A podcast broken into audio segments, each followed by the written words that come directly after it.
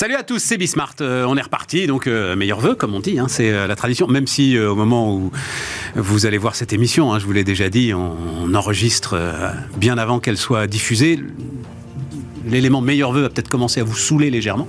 Donc je me permets de le dire même une dernière fois. Non, et puis ça permet d'entretenir évidemment les thématiques euh, qu'on va développer avec vous pendant euh, une demi-heure. Bah, la thématique euh, conjoncturelle, même si là, l'adage, la prévision est un art difficile, surtout en ce qui concerne l'avenir, cet adage n'a sans doute jamais été aussi vrai qu'en fin d'année 2023, début 2024, où la récession attendue, visiblement, n'arrivera pas, mais on va vérifier tout ça. Et puis ensuite, bah, un peu dans la suite d'ailleurs hein, de la dernière émission de, décembre. Euh, bah, on prépare ce qui va être quand même un durcissement de la conjoncture, donc euh, euh, remonter, j'allais dire en flèche, oui quand même, hein, en flèche. Des faillites d'entreprises, on en a déjà parlé très régulièrement, hein, on sort de l'économie zombie. finalement, c'est pas plus mal ce qui est en train de se jouer, sauf que un certain nombre d'entrepreneurs qui se réveillent là, s'ils étaient zombies, leur capacité à rebondir. Quelle est leur capacité à rebondir? Voilà, c'est la thématique, c'est parti et c'est Bismart.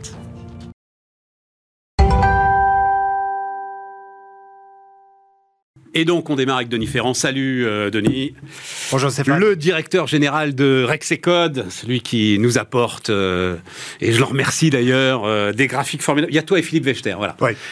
Les, rois du PowerPoint. Vous êtes des obsessionnels. Les rois du PowerPoint. Il faut que tu essayes quand même là-dessus. Denis, tu as peut-être déjà essayé, mais l'intelligence artificielle, quoi. Ouais. Je veux pas faire de pub, bah, mais j'en ai moi testé deux, trois. C'est très spectaculaire. Très spectaculaire.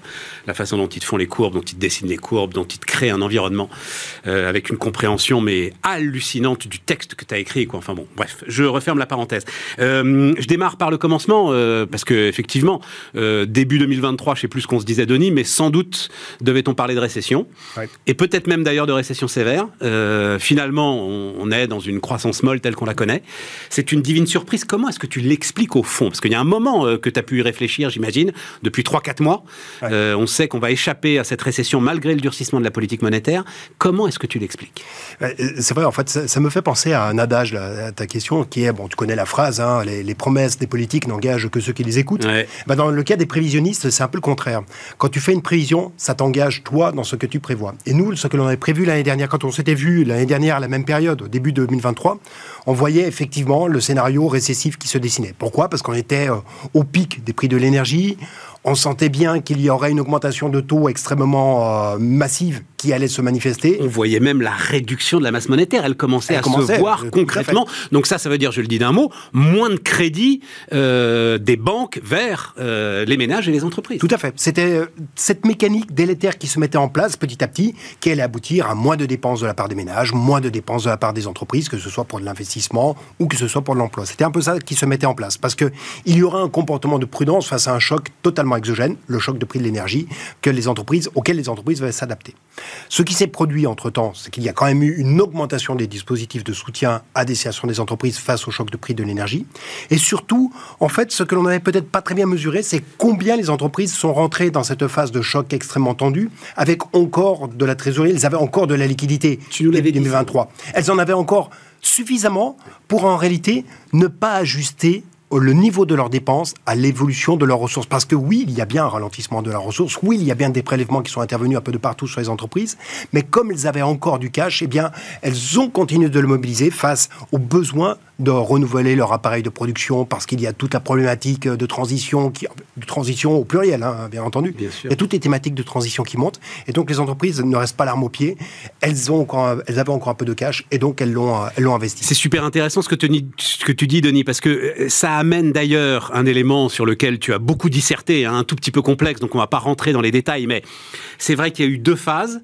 Il y a eu une phase où les entreprises, effectivement, ont pu tenir des prix euh, raisonnables euh, en mangeant leur trésorerie. Et ensuite, mais quand la, en fait la dialectique de l'inflation était déjà à l'intérieur de nos esprits, elles ont pu augmenter en toute tranquillité leurs prix quitte à exagérer pour certaines d'entre eux. Voilà. Tout à fait. Enfin, exagérer, on n'exagère jamais. Hein, euh, il y a quelqu'un qui achète. Mais enfin, à en profiter, voilà, on va le dire comme ça, pour certaines d'entre eux. Exactement. C'est vrai que la dynamique de l'inflation, elle a été vraiment en deux temps. Et vraiment, cette, euh, cette dynamique qui est venue du choc, euh, du choc extérieur. Et puis, les entreprises, justement, se sont dit, mais si je n'augmente pas mes prix tout de suite, c'est peut-être une manière aussi pour moi de gagner des parts de marché. Exactement. Parce que certains de mes concurrents n'auront pas d'autre choix que d'augmenter leurs prix. Donc, ce faisant, moi, je vais avoir peut-être un peu de marge pour pouvoir euh, gagner des parts de marché. Et puis, dans un second temps, elles se sont rendues compte qu'il y avait un espace pour pouvoir augmenter, euh, pour pouvoir augmenter les prix et que leur trésorerie commençait quand même à être euh, sacrément érodée. Et donc, à ce moment-là, ils ont augmenté les prix. Mais là, on est en train de passer dans la troisième phase. Alors voilà. C'est là que les choses sont en train de changer. Oui, alors le, le, le graphique, c'est pas pour tout de suite. On, on en parlera tout à l'heure. les choses sont en train de changer dans le sens où l'espace, ce qui contraint désormais véritablement l'activité, c'est l'espace de la demande. Parce que tout à l'heure, si je disais que les entreprises ont été au rendez-vous, elles ont encore fait la croissance en 2023. La croissance, en gros, en 2023, c'est 0,8 points. Tu as 0,5 de ces 0,8 qui viennent des seules dépenses d'investissement des entreprises qui ne font pourtant que 12% du PIB. Donc, euh, plus de la moitié de la croissance a été le fait de l'investissement des entreprises. En revanche, la dépense des ménages, consommation plus investissement qui fait grosso modo 75% du PIB, n'a apporté que 0,1 point à la croissance de 2023. Et donc petit à petit, ce qu'ont vu les entreprises, c'est que la demande n'était plus au rendez-vous, la demande finale en provenance des entreprises, et quand la demande n'est plus là, bah, la possibilité de passer les hausses de prix qui étaient intervenues dans cette seconde phase, cette possibilité s'est refermée, et donc on passe dans un moment qui devient plus tendu du point de vue des entreprises. Ah oui, puis là pour le coup, il va falloir les conserver, les parts de marché. Et là, on va rentrer dans un moment concurrentiel qui va être absolument passionnant. Ah oui. Et, et, autant tu peux attendre un peu avant de remonter tes prix parce que tes clients sont ravis, autant tu peux pas attendre s'il s'agit de les baisser et s'il s'agit de répondre à la concurrence. On est d'accord, Denis ah, Tout à fait. Là, il faut être super vigilant. Tu n'as pas le choix. Il faut être super vigilant et on voit qu'on est, on est dans cette zone de tension à laquelle s'ajoute, auquel s'ajoute le fait que tu as une augmentation de salaire qui intervient. Absolument. Petit, parce que tu as l'ensemble de ta structure de coûts qui était auparavant très impactée par ceux qui venaient de l'extérieur, qui désormais répond à des logiques internes, répond à des logiques d'évolution des, des salaires. Alors, les salaires n'accélèrent pas si fortement que ça. Là, les salaires vont progresser plus vite que l'inflation en 2024 qu'ils ne l'ont fait, euh, enfin, que, que, cela a été le cas en 2023. Mais euh, quand tu vas faire 3, 3,5 de, de salaire, grosso modo, ce que l'on peut attendre raisonnablement pour l'année prochaine, eh bien, ce sera plus que l'inflation. Et donc, dans un contexte où tu n'as pas de gain de productivité, c'est une alerte sur les marges qui vient à se poser. C'est pour ça, c'est pas notre sujet, hein, mais je le dis d'un mot, c'est pour ça que cette augmentation de retraite de plus de 5%, est, enfin, je le dis, ça n'engage que moi, mais un scandale politique. C'est invraisemblable. Bon, bref, c'est de l'argent public quand même. Hein. Ouais. Bon Dieu, c'est de l'argent public. Quoi. 14 milliards. Euh, hein? 14 milliards. Ouais, ouais, pour qu'on soit sûr que les gens votent bien, mais comme si ça suffisait. Euh, alors, on l'a vu passer ce graphique. Euh, alors, question d'abord, euh, Denis, 2024, quel est pour toi l'événement le, plus important à attendre? Ben, Justement, c'est un peu cette idée de, de, symétrie par rapport à 2023. Autant 2023, ce sont les entreprises qui ont fait la croissance, autant en 2024, c'est elles qui vont à nouveau, comme toujours en réalité, c'est, je suis, oui en fait c'est évident, mais à nouveau en 2024 surtout ça va être de regarder très finement l'investissement des entreprises. S'il vient, c'est là qu'il y a la menace la plus importante pour, pour les entreprises, mais c'est dans un contexte international qui est simplement hallucinant. Hallucinant. Alors ce qu'on voit là, il faut que tu nous expliques un peu ce, ce graphe et euh, on va le laisser... Euh on va laisser à l'antenne crédit accordé par les institutions financières en Chine et la courbe qui monte très fort, c'est les crédits au secteur industriel. Ouais. La Chine, je dois dire, Denis, que c'est grâce à toi que j'en entends parler pour la première fois, est en train de renouveler en profondeur son outil industriel. C'est ça qui est en train de se passer. Exactement. En fait, euh, la Chine a vécu sur une demande interne qui était extrêmement puissante. C'était celle qui était apportée par le secteur de la construction. Et tu avais. Parce que la courbe en très orange, il y a une courbe qui monte beaucoup. Oui, il y a une, courbe qui, qui descend, c'est la crise immobilière. C'est la crise immobilière. Eh bien, donc ça veut dire qu'il y a un volant de demande interne qui s'est totalement dérobé, euh, qui a totalement disparu en Chine. Et donc c'est le moment de l'accélération de la transformation de l'industrie chinoise. Ça correspond aussi au plan de China 2025 qui a été déployé en 2015 et qui est monté en puissance à partir de 2020. La Chine est en train de se réarmer du point de vue industriel et elle le fait à une vitesse absolument folle. Tu, tu as, quand tu décomposes un peu les secteurs... L'accélération, là, hein, je le dis parce que c'est sur l'année 2022. Hein, ouais, voilà, c'est l'année 2022, au moment où euh, partout les titres des journaux c'était euh, la crise industrielle chinoise. Ouais, bon, mais voilà. euh, non, en fait, voilà, ils investissent en pleine crise, eux. Si tu regardes le l'ensemble des crédits alloués à l'économie, bah, en fait, ils n'ont pas accéléré en, en, Chine, mais ils se sont simplement radicalement transformés. Et ce qui veut dire aussi que si cette industrie se développe, se déploie très rapidement dans un contexte où la demande interne n'est pas au rendez-vous en Chine, ça veut dire qu'il faut aller chercher son espace de valorisation de son produit ailleurs que dans la seule économie chinoise. Donc tu as une accélération de la transformation de l'industrie dans un contexte où elle n'a pas de ressources internes euh, qui puissent absorber son produit. Donc ça veut dire une concurrence euh, démultipliée sur les marchés à l'étranger. Et là, on a l'exemple de BYD et eh ben, J'allais le dire. On le résume en trois lettres. BYD. BYD, euh, qui au quatrième trimestre a dépassé euh, Tesla sur le nombre de, véhicules hybrides et électriques produits. mais même juste électriques. Euh, en fait, si on rajoute hybride, ils dépassent Tesla depuis un petit moment, mais juste électrique, en fait, ils ont euh, dépassé Tesla au quatrième trimestre. Euh, vous l'avez vu, voilà, BYD. 2020, bah, en fait, en 2023, pour moi, le phénomène le plus remarquable, c'était vraiment cette accélération de l'industrie automobile chinoise. Ça a été quelque chose de stratosphérique. En, en 2020, la Chine exportait, enfin, produisait 20% de véhicules ne produisait que 20%, ne, pardon, n'exportait que 20% des véhicules qu'exportaient les Allemands. Désormais, ils sont 30% au-dessus en l'espace de trois ans. C'est un truc qui est absolument incroyable. Là où je suis, euh, on va faire un peu d'autopromo, c'est que euh, vous allez retrouver une interview exactement sur ce thème qui doit dater de mai dernier dans euh, nos émissions de Bismarck. Donc effectivement, BYD, c'est très spectaculaire. Et ça, voilà, c'est parce que c'est ultra moderne, c'est usine ultra moderne. Et donc accélération et renouvellement du capital. Et alors l'autre graphe, celui-là, tu dis, alors celui-là, il faut que tu nous l'expliques encore plus. investissement en construction par le secteur manufacturier aux États-Unis. Qu'est-ce que ça veut dire ça? En gros, c'est les investissements greenfield de la part des entreprises. C'est-à-dire vraiment, je construis un nouvel, un nouveau site. De les usines qu'ils sont en train de construire. C'est le secteur industriel manufacturier qui investit dans, euh, dans l'armature. Euh, alors de manière assez amusante, ce que l'on voit, c'est que jusqu'à présent, les investissements en équipement de l'industrie ils n'ont pas progressé, ils n'ont pas accéléré. Donc en gros, c'est comme si en ce moment, les Américains ne faisaient que construire des usines sans mettre une seule machine à l'intérieur. C'est ça, c'est ce que tu dis, ouais, c'est marrant. Bon, euh, je sais pas pourquoi, mais j'ai l'impression que c'est simplement un décalage temporel. j'ai du mal à imaginer que les Américains vont construire sans remplir. Tu sais, il y avait cette phrase les ordinateurs sont partout sauf dans les chiffres de PIB. Ça marche pas pour les usines. Quand les usines sont partout, elles viennent assez vite dans les chiffres du PIB. Et les vont, vont venir dedans. Bon, ça veut dire deux choses. Donc, euh, pourquoi est-ce que c'est absolument passionnant? Tu nous expliques donc euh, une Chine qui est en train de réarmer, c'est le mot à la mode, qui a totalement même réarmé son outil industriel et qui va devoir le déverser sur le monde. Sauf que le monde en face, c'est l'Amérique qui se réarme elle aussi. Bim on est au milieu du truc. Et donc il faut trouver. Et nous, nos investissements industriels, ils sont à quel niveau par rapport à ça, euh, Denis bah, Ils n'accélèrent pas autant. Hein. C'est le point que tu as évoqué tout à l'heure. Quand tu regardes le crédit alloué euh, à l'économie, bah, celui-ci est en train de se contracter. Le crédit à destination des sociétés non financières recule euh, dans l'ensemble de la zone euro. Et donc tu as, au moment même où les autres sont en train d'accélérer à une vitesse absolument hallucinante, hein, parce que. Non, je souris parce qu'il a mis un tout petit peu de temps à arriver le graphe, mais vous le voyez, donc il est très spectaculaire. Donc ça, c'est dépenses de construction. C'est les constructions d'usines aux États-Unis. Tout à fait. Oui, oui, on voit bien que c'était assez flat auparavant. Ah, d'un seul coup, il y a, il y a l'accélération avec l'IRA, avec le CHIPS Act, vraiment pour créer les, unités de, production. Parce qu'on est dans le temps de la confrontation. Parce que c'est une confrontation entre les deux superpuissances. Et nous, on est un peu au milieu. Et c'est en fait, le ventre mou, ça peut être celui qui va absorber justement, qui va être l'espace de réalisation. C'est pour ça que on a face à nous une nouvelle compétitivité. Tu sais, on, a fait à, Rexecon, on a souvent fait des, travaux sur la compétitivité en se euh, comparant à nos voisins, en se comparant à l'Allemagne, en se comparant à l'Italie. En réalité, c'est plus, euh, c'est plus eux qui sont les référentiels. Les référentiels face auxquels on doit se jauger quant à notre capacité à être compétitif, ce sont les Chinois, ce sont les Américains désormais, parce qu'il y a une détermination à la transformation de leur appareil productif qui est absolument colossale. Et un rajeunissement du capital. Et oui, bien entendu, ça, va de, et, donc, et donc, ça veut dire que la décision capitale que devrait prendre, par exemple, un gouvernement français euh, aujourd'hui, euh, en 2024, elle n'est pas spectaculaire, malheureusement.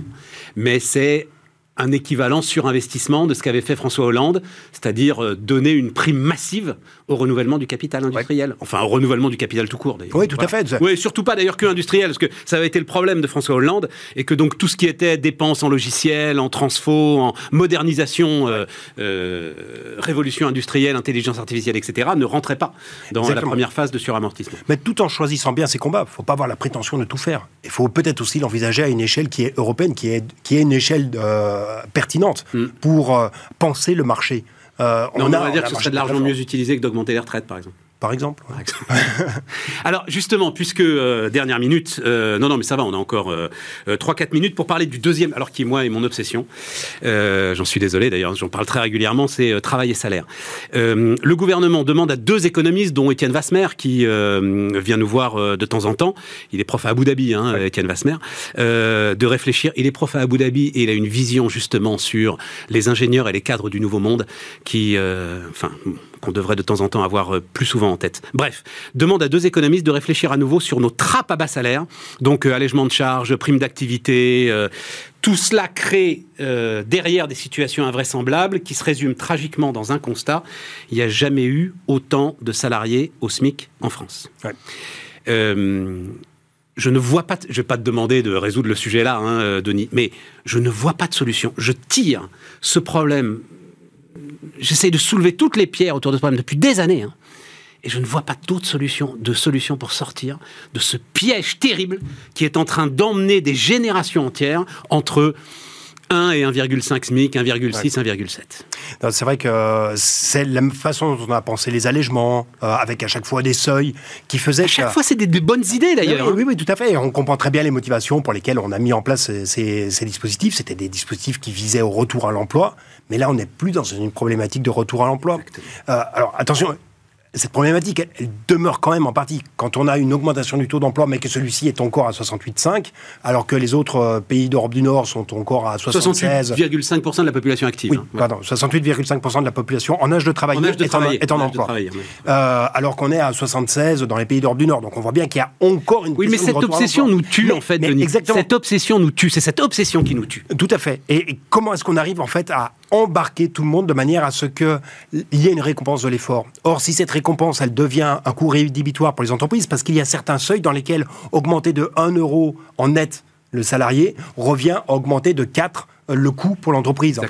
Et, donc c'est bien cette équation. Comment est-ce qu'on arrive à lisser les chocs pour permettre une progression qui soit beaucoup plus régulière et qui n'incite pas à la fois l'offre et la demande de travail à ne pas augmenter eh ben, tu euh, ne peux pas. de salaire? Non.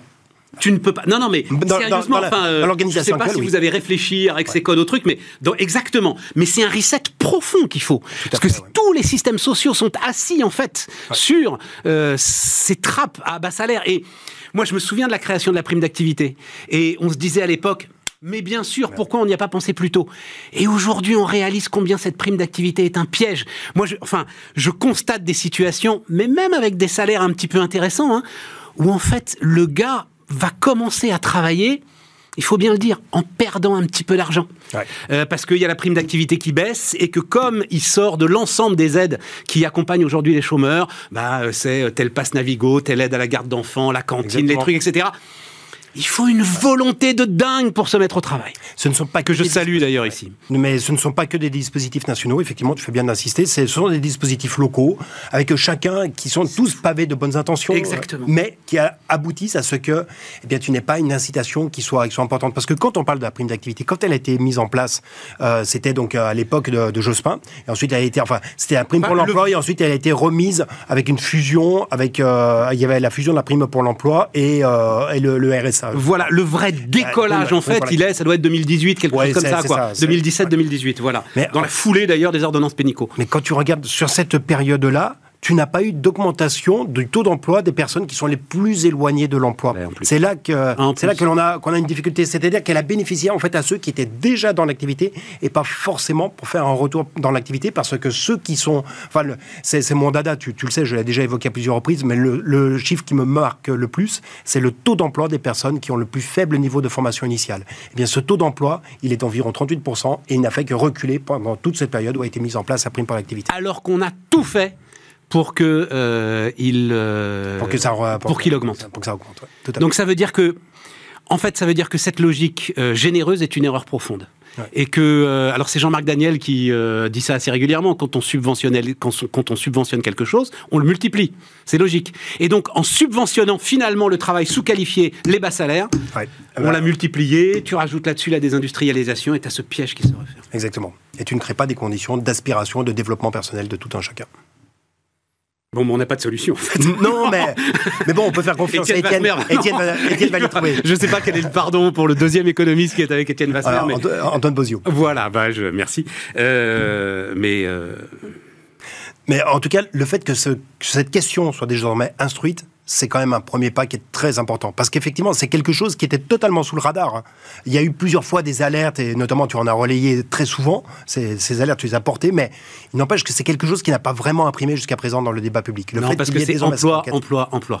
et encore dans le discours politique, c'est oh, on va supprimer des emplois, on va supprimer des emplois, on va supprimer... Mais non en fait, il, va falloir à un moment euh, parler de bons et de mauvais emplois. Et euh, attention, parce que ce thème de la smicardisation également euh, peut être un incitatif très puissant à aller justement vers ce type de problématique. Mais ce que l'on voit, c'est que par le passé, c'est que chaque fois qu'il y a eu une augmentation de la proportion de smicards dans la population, il y a eu ensuite, en fait, ça correspond au fait qu'il y a eu l'accélération du, SMIC par la, loi, hein, tout simplement. Il y a eu ensuite. il y a eu ensuite une redilatation. Donc tu as une compression de l'échelle des salaires parce que les salaires qui sont juste au-dessus du SMIC ne réagissent pas tout de suite à l'augmentation du SMIC, mais ils augmentent dans un second temps.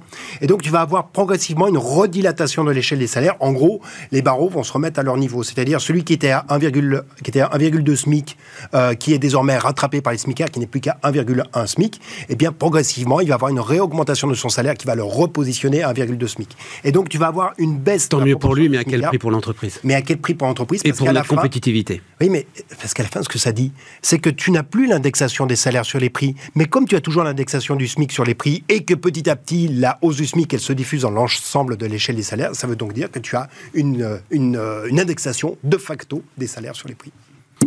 Merci Denis. Denis Ferrand, donc, qui nous accompagnait pour euh, démarrer l'année. On se retrouve très bientôt. Et puis nous, on continue Bismart avec le rebond des entrepreneurs.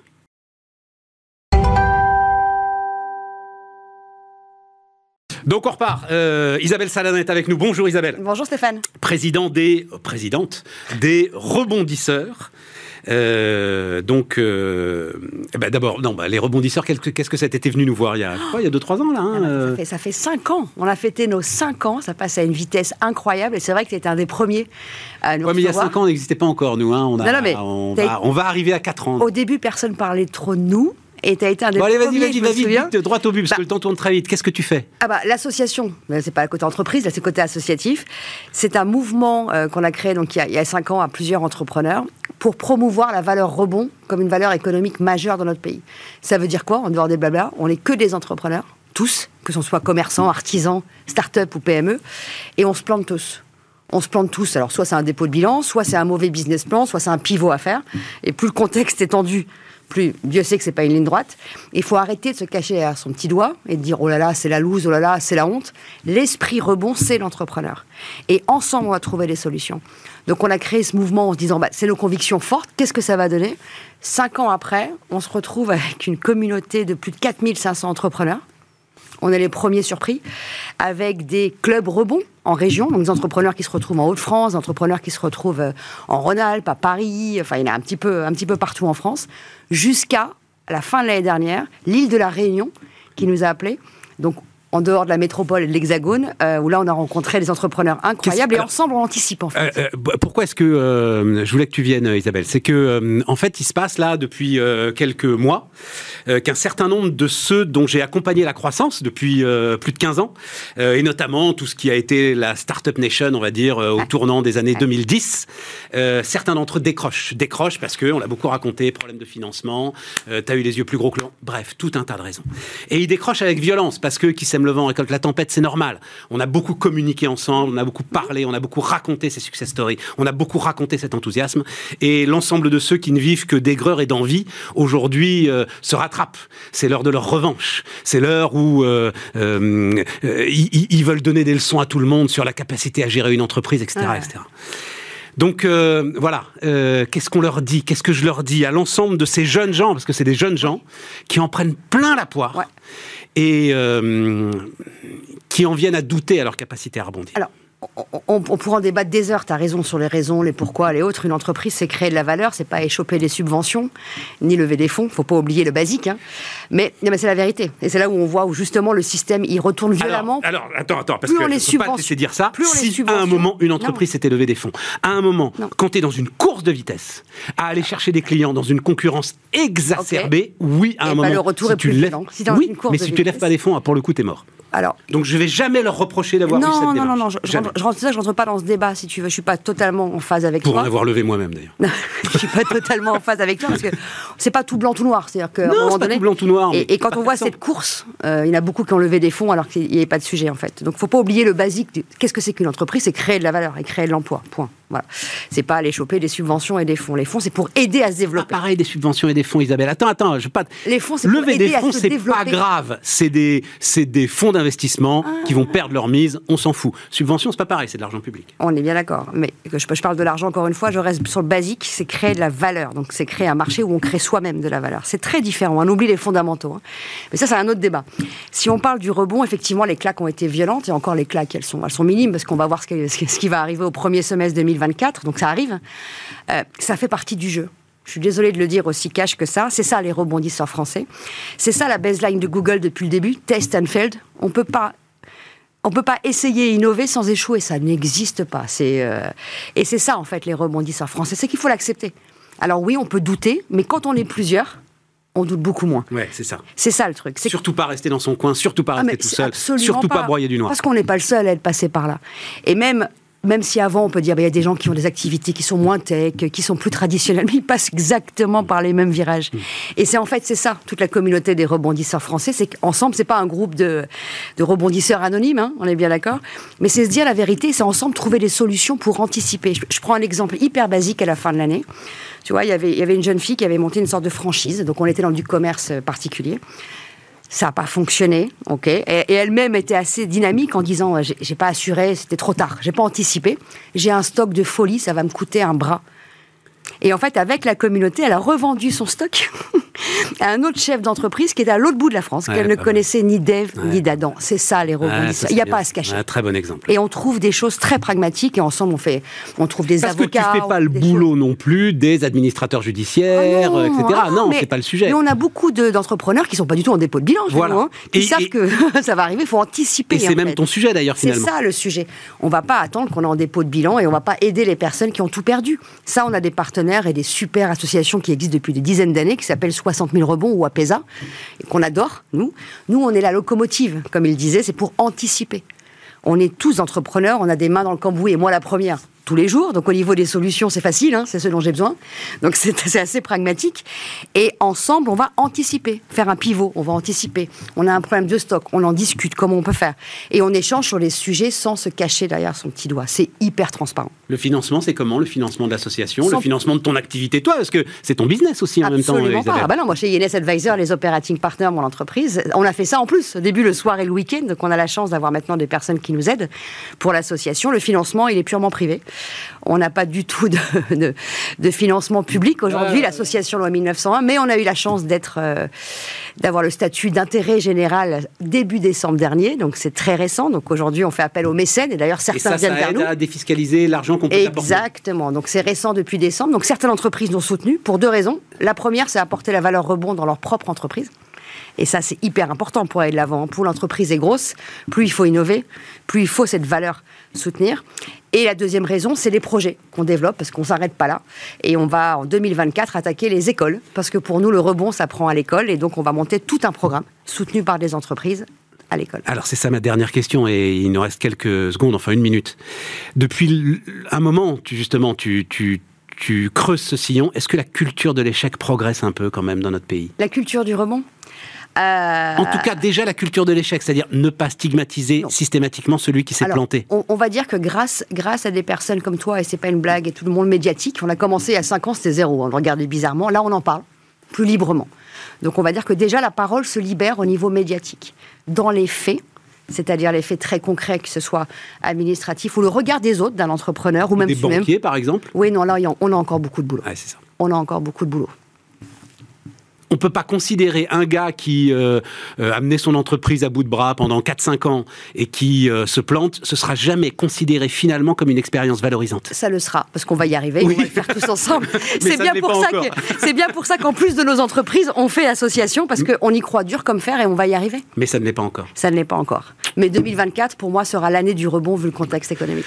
L'année du rebond, enfin, euh, ça va d'abord être l'année d'une augmentation des faillites d'entreprise, et puis euh, On va aller très vite. Même si, on l'a dit, hein, Isabelle, je l'ai dit en sommaire, il y a un certain nombre, il y avait une économie zombie qui s'était développée justement sur euh, une masse de prêts, de subventions, etc. Et donc, c'est pas plus mal que la concurrence retrouve ses vertus. Mais derrière, euh, l'ensemble de ces entrepreneurs doivent penser qu'ils ont une valeur et une expérience. On est tous dans le même bateau et encore une fois, chez les rebondisseurs français, on fait tous le même métier. C'est qu'à côté, on a tous une entreprise, donc on sait de quoi on parle. Isabelle Saladin, donc, qui nous accompagnait pour euh, démarrer cette année ensemble. Et on se retrouve évidemment la semaine prochaine sur Bismart.